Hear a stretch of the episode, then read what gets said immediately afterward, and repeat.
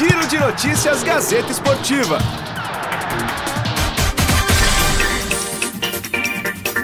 Seja muito bem-vindo. Este é o Giro de Notícias do site gazetesportiva.com.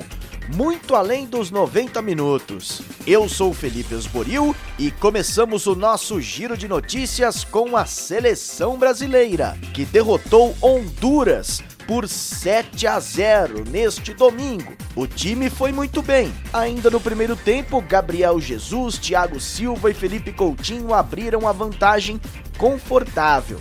Na etapa complementar, a seleção brasileira ampliou o placar com Gabriel Jesus novamente, David Neres, Firmino e Richarlison. O time, comandado pelo técnico Tite, aplicou a maior goleada sob o comando dele.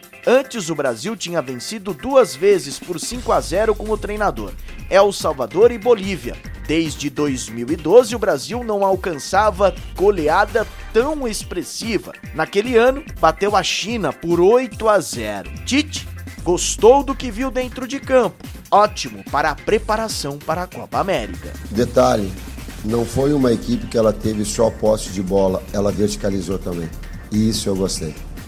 Que tu fica com posse de bola improdutivo, não. Ela, ela trabalha para infiltrar, para agredir. Significa que também nós, nós soubemos tirar vantagem, sem desmerecer o nosso desempenho, mas tirar vantagem de uma equipe que estava com jogador a menos. Né? E, e, e ela conseguiu construir essa série de oportunidades, levando vantagem, daqui a pouco tu tendo eh, algum ajuste que ele foi quando o adversário estava com um jogador a menos, tu podia dar mais profundidade ainda ao Dani, vinha para dentro o Richardson para fazer uma dupla de de atacantes, o outro externo aberto, o Coutinho esperava o melhor passe para a bola entrar nele.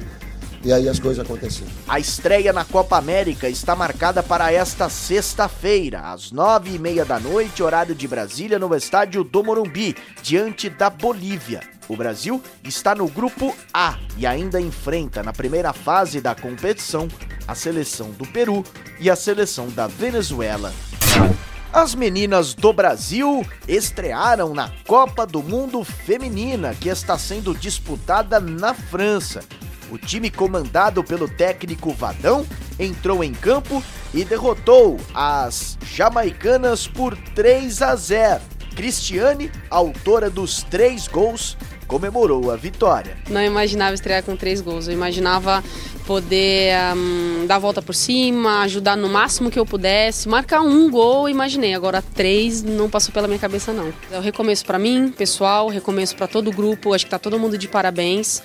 É, e daqui para frente a gente procurar melhorar cada vez mais, pegar alguns erros que nós cometemos, porque a gente sabe disso, é, e focar 100% num objetivo final, que é poder levantar essa taça. A seleção brasileira feminina de futebol, comandada pelo técnico Vadão, entra em campo na próxima quinta-feira, ainda pela primeira fase, encarando a equipe da Austrália em Montpellier. O Campeonato Brasileiro ainda tem Palmeiras como líder da competição. Neste final de semana, a equipe comandada pelo técnico Luiz Felipe Scolari derrotou em casa o Atlético Paranaense, 1 a 0 no Allianz Parque. O Verdão tem 19 pontos e uma invencibilidade de 31 partidas no Campeonato Brasileiro sem perder. Acho que conseguimos equilibrar e sermos melhor no segundo tempo. Mas a gente tem que respeitar o Atlético. A gente sabe que o Atlético tem bons jogadores, além de bons jogadores, boa qualidade no trabalho com a bola, um sistema muito bem organizado. E vencê-los é para nós é uma satisfação muito grande, porque este time do, do Atlético vai incomodar muito, principalmente na sua casa. Daí a participação de Luiz Felipe Scolari. O Cruzeiro empatou com o Corinthians no Mineirão também no sábado, 0 a 0. Na opinião de Fábio Carilli, o Corinthians precisa melhorar em alguns aspectos. Então, olhando para o lado do resultado, foi um resultado bom. A gente está um pouquinho abaixo na tabela, mas tem um jogo a menos. E falar da partida, é, a gente começou bem, jogando no campo do Cruzeiro, rodando bem a bola, tendo uma posse e agredindo, mas depois algo que tem me incomodado já há algum tempo e que eu chamei a atenção do grupo agora no vestiário no final do jogo, que foi a questão do erro de passe, é algo que tem me incomodado bastante. É algo que eu vou trabalhar muito, principalmente nessa parada, porque aí tem me incomodado muito. O São Paulo também ficou num empate no sábado contra o Havaí.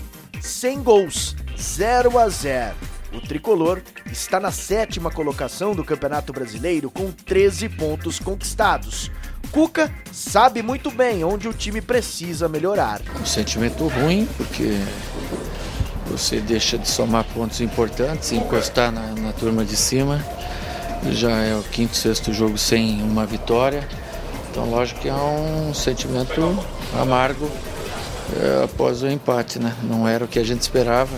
Em alguns momentos do jogo a gente chegou a ter grande posse de bola, 70%, 80%. Hoje era um jogo que nós precisávamos ter feito mais jogadas pelo volume de jogo que a equipe teve.